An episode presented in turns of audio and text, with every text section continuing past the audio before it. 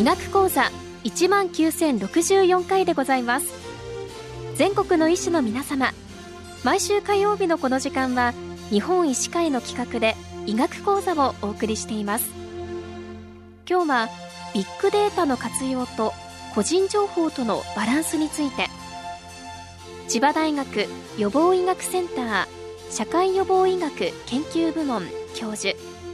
近藤勝則さんにお話しいただきます。え今日はビッグデータ活用と個人情報保護とのバランスについてお話しさせていただきます。2021年9月1日にデジタル庁が発足しました。デジタル大臣のメッセージでは3つの柱が示されました。第一の柱は行政のデジタル化でシステムの統一標準化などの推進。第二の柱は医療教育防災をはじめ産業社会全体にわたるデジタル化。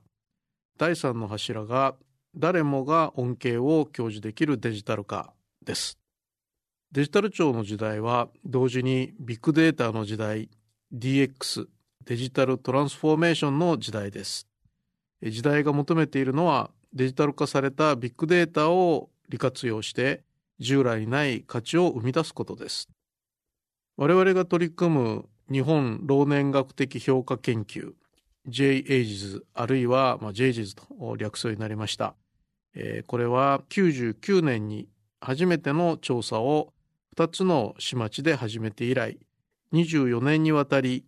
延べで約100万人の高齢者データを蓄積してきました。そのデータを学術研究のみならず、市町村や厚生労働省などの政策づくりと政策評価、つまりエビデンスとベースとポリシーメイキング EBPM 根拠に基づく政策形成にも活用してきました。その取り組みは科学的知見の社会への適用ノレッジトランスレーションと英語では有用ですが、その事例として海外にも稀な取り組みだからと、世界保健機関 WHO から JAIDS の取り組みのプロセスを紹介するモノグラフが出版されています。本日はこの JAIDS の経験を踏まえてビッグデータ活用と個人情報保護とのバランスについてその重要性、今後日本社会が乗り越えるべき課題について考えてみたいと思います。まず、ビッグデータ活用への期待が高まっていることについてです。ビッグデータにもいろんな定義があります。まあ、ここでは日々作られる多種多様な大きなデータのこととしたいと思います。データ収集するにも実は費用が結構かかります。そのためエビデンス作りのために集めることができるデータは研究費の規模の制約を受けます。その制約を突破するため期待されているのが行政が持つ例えば検診データなど保健医療に関わるビッグデータ既存のデータを利活用することです。どんなデータが対象になりうるかを考えてみますと地域包括ケアに関わる多くのデータが対象になり得ます。今後、高齢者の中でも後期高齢者が増加します。そうしますと、急性期医療から生活期へ、臓器別高度専門医療から医療と介護の連携へ、病院完結型から地域完結型へ、治す医療から予防、あるいは治し支える医療へなど地域包括ケアシステムの構築が進められてきました。そうしますと、検診などの予防に関わるデータ、医療レセプトなど医療に関わるデータ、要介護認定や介護サービスに関わる介護保険のデータなど、行政の異なる部門が持つ数々のデータの利活用への期待が高まってきています。さらに、高齢者が2045年頃まで増える一方で、すでに日本は人口減少社会に入りました。異次元の子育て支援策の財源を含め、増え続ける社会保障費用を限られた財源で賄う必要があります。そうなると、費用や効率を扱う医療経済学への関心や期待も高まっていくでしょう。そうしますと、医療レセプトや介護レセプトを使った費用に関する研究への関心も高まると予想できます。それには国民健康保険、組合健康保険、協会憲法、さらには後期高齢者医療制度のレセプトの活用が必要です。また介護については介護レセプトなど介護費用に関するデータも使っていく必要が出てくると思います。このような社会の期待に少しでも応えようと努めてきたのが私たちが取り組んできた日本老年学的評価研究 JGS でした。JGS は2010年から全国展開し数十の市町村と共同して介護保険事業計画策定のための調査介護予防日常生活権益ニーズ調査を2010年13年16年19年22年と3年に一度5回繰り返し実施してきました。2022年調査には75市町村が参加し25万人の高齢者にご回答いただきました。それらのデータを結合した、まあ、延べで、え約100万人のビッグデータを利活用して、まあ、多くのエビデンスを発表してきました。チェイジズの一つの特徴は縦断研究であることです。見かけ上の関連だけではなく因果関係を解明していくには同一の個人を特定して追跡調査する、まあ、縦断研究が不可欠です。一時点の横断データだけでは、まあ、要因 A と要因 B があったときに、それが因果関係なのか、逆の因果関係なのか、見かけ上の関連なのか、区別がつかないからです。例えば、私たちが発表した研究で、メディア等でも取り上げていただいた例でいきますと、入浴頻度が多い人ほど要介護認定を受ける確率が低いという研究がありました。もしこれが横断データであったのなら、入浴が健康に良いのではなく、まあ、健康な人ほど体力もあり、入浴頻度が多い、まあ、そんな逆の因果関係を排除できません。しかしこれは縦断研究でした。えー、元気な人たちに入浴頻度をお尋ねし、背景要因が同じになるように調整した上で、入浴頻度が少ない人と多い人の要介護認定を受ける確率を比較し、入浴頻度が多い人ほど認定を受けにくいということを明らかにしたのです。このような縦断研究であれば、時間的な前後関係を考えて解釈ができます。時間的に先行する入浴頻度をお尋ねしておいて、時間的に後から起きる要介護認定の発生を見ています。まあ、原因と結果は時間的に原因の方が先にあるはずです。まあ、このような時間的な前後関係を使うことで、えー、見かけ上の関連とか逆の因果を取り除いて、えー、因果関係に迫ろうとする。まあ、そのために縦断研究が必要です。まあ、このような縦断研究をしなければ因果関係がわからない。まあ、さらに政策の効果なのか、逆の因果かなのか、そういうことも評価できません。ジェイズのもう一つの特徴は、多くの市町村との共同研究であることです。まあ、そのことで、一つの市町村や研究費だけではできない、まあ、ビッグデータを使った分析が可能になりました。これは市町村の政策評価をする上でとても重要です。介入群で見られた変化がたまたま例えばコロナ感染症が流行したことによってまあそのような状況の変化によって起きたことなのかまあ政策介入によって起きたものなのかそれを判断するためには比較対象群コントロール群を置いてコントロール群には見られなかった変化が介入群においてのみ起きているまあ、そのことを確認することで、えー、政策の効果であろうと、そういう推定が可能になります。まあ、それを可能にするには、政策をしている市町村としていない市町村、その両方の市町村のデータを結合した、まあ、多くの市町村間で比較可能なデータベースが必要です。JGIS の3つ目の特徴として多数の研究機関の研究者が参加して分担しながら18年から19年の2年間の発表した筆頭著者の所属機関を数えたところ51に上っていました。まあ、多くの大学研究機関の研究者が参加しているプロジェクトです。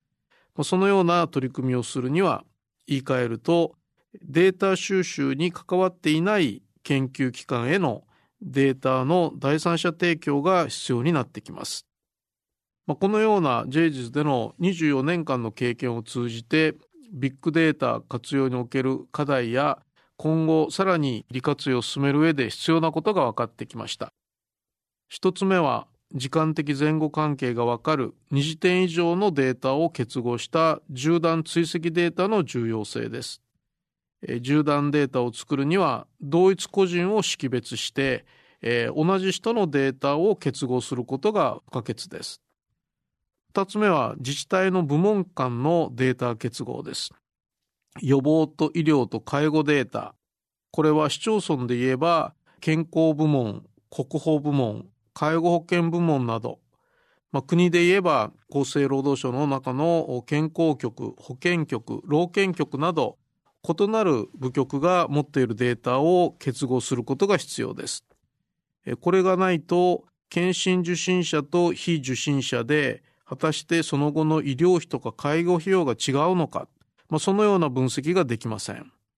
まあ、あるいは医療費は抑制できたんだけれども代わりに介護費用が増えていないのか、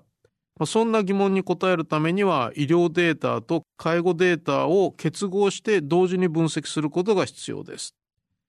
そのために必要になるのが異なる制度のデータベース、保険のデータ、医療のデータ、介護のデータを同一個人を識別して結合することです。三つ目に市町村間で個人情報の扱い方を統一する必要性です。今まで個人情報の定義や扱い方は地方自治体ごとに条例で定めることになっていました。そのために定義や扱いが地方自治体ごとに異なっていました。その結果、すべての市町村データを結合して一体的に分析することができずに困っていました。さらに、科学的な方法で政策評価、効果評価をするには、第三者への行政組織の外の学識経験者などへのデータ提供が必要だということです。今までの評価の多くは行政サービスの利用者だけを対象に事後的な調査だけでアンケートなどで行われていました。しかし政策の効果というためにはそれだけでは不十分だという指摘が増えてきました。利用者あるいは介入群だけでなく比較対象群、コントロール群のデータと比べる必要があるとか、事後的な評価だけでなく前後の変化を見る必要があるとかの、まあ、意見が出されるようになったからです。まあ、さらに背景要因を揃えた上で比較する必要があるというので統計学的な手法を用いることが求められるようになってきました。まあ、これほどのことになりますと行政の職員だけで政策評価を行うことは現実的には難しいと思います。評価研究デザインや統計解析に必要な知識と経験を持つ学識経験者など第三者への外部委託やデータ提供など連携が必要になると思います。このような同じ個人を追跡した縦断データ構築、自治体内の多部門データの結合、そういうことを進めるためには個人の特定が必要です。そしてビッグデータの扱いができる第三者へのデータ提供も必要です。そうなると重要になるのが、まあ、個人情報の問題です。大事な個人情報は保護しながら一方で同じ個人であることは特定できてデータ結合が可能になるさらに第三者提供する前に個人情報を削除するまあ、そのような工夫の積み重ねです。学術研究に不可欠な縦断研究には個人を特定して追跡することが不可欠です。個人情報を保護することを重視すると学術研究ができなくなります。データは利活用と保護の両面が必要でバランスを取ることが重要です。そのため個人情報の保護に関する法律、まあ、いわゆる個人情報保護法でも学術研究は適用除外とされてきました。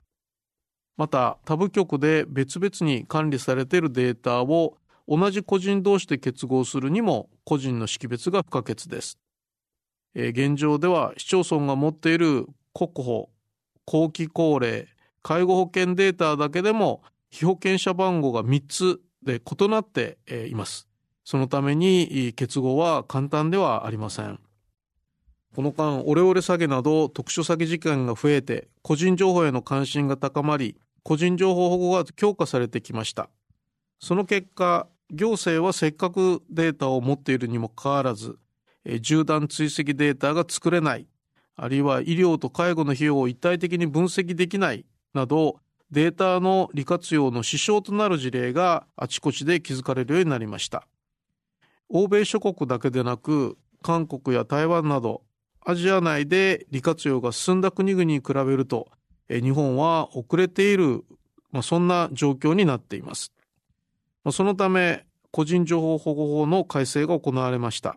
個人情報保護をめぐっては、これまで国や地方公共団体、民間事業者ごとに個人情報保護法や個人情報保護条例といった、まあ、複数の法制度が縦割りで存在していました。そのため制度上の制度間の不整合によりデータ結合して利活用できないという事例が見られました。今後、官民のデータ流通を適正にできるようにする一元的な体制の確立が求められるようになりました。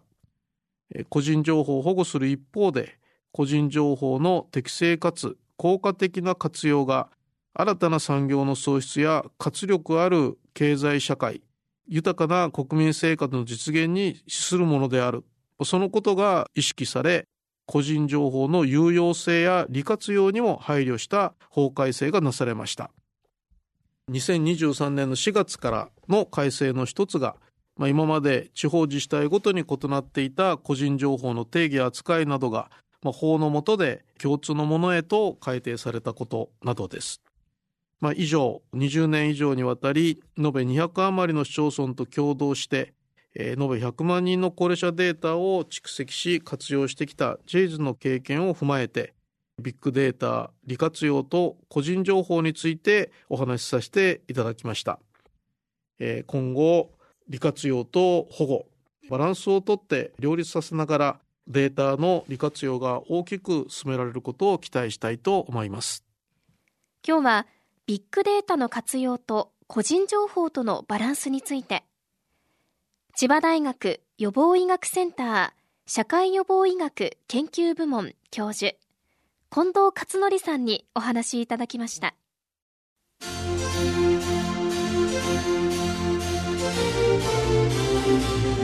それではこれで日本医師会の企画でお送りしました医学講座を終わります。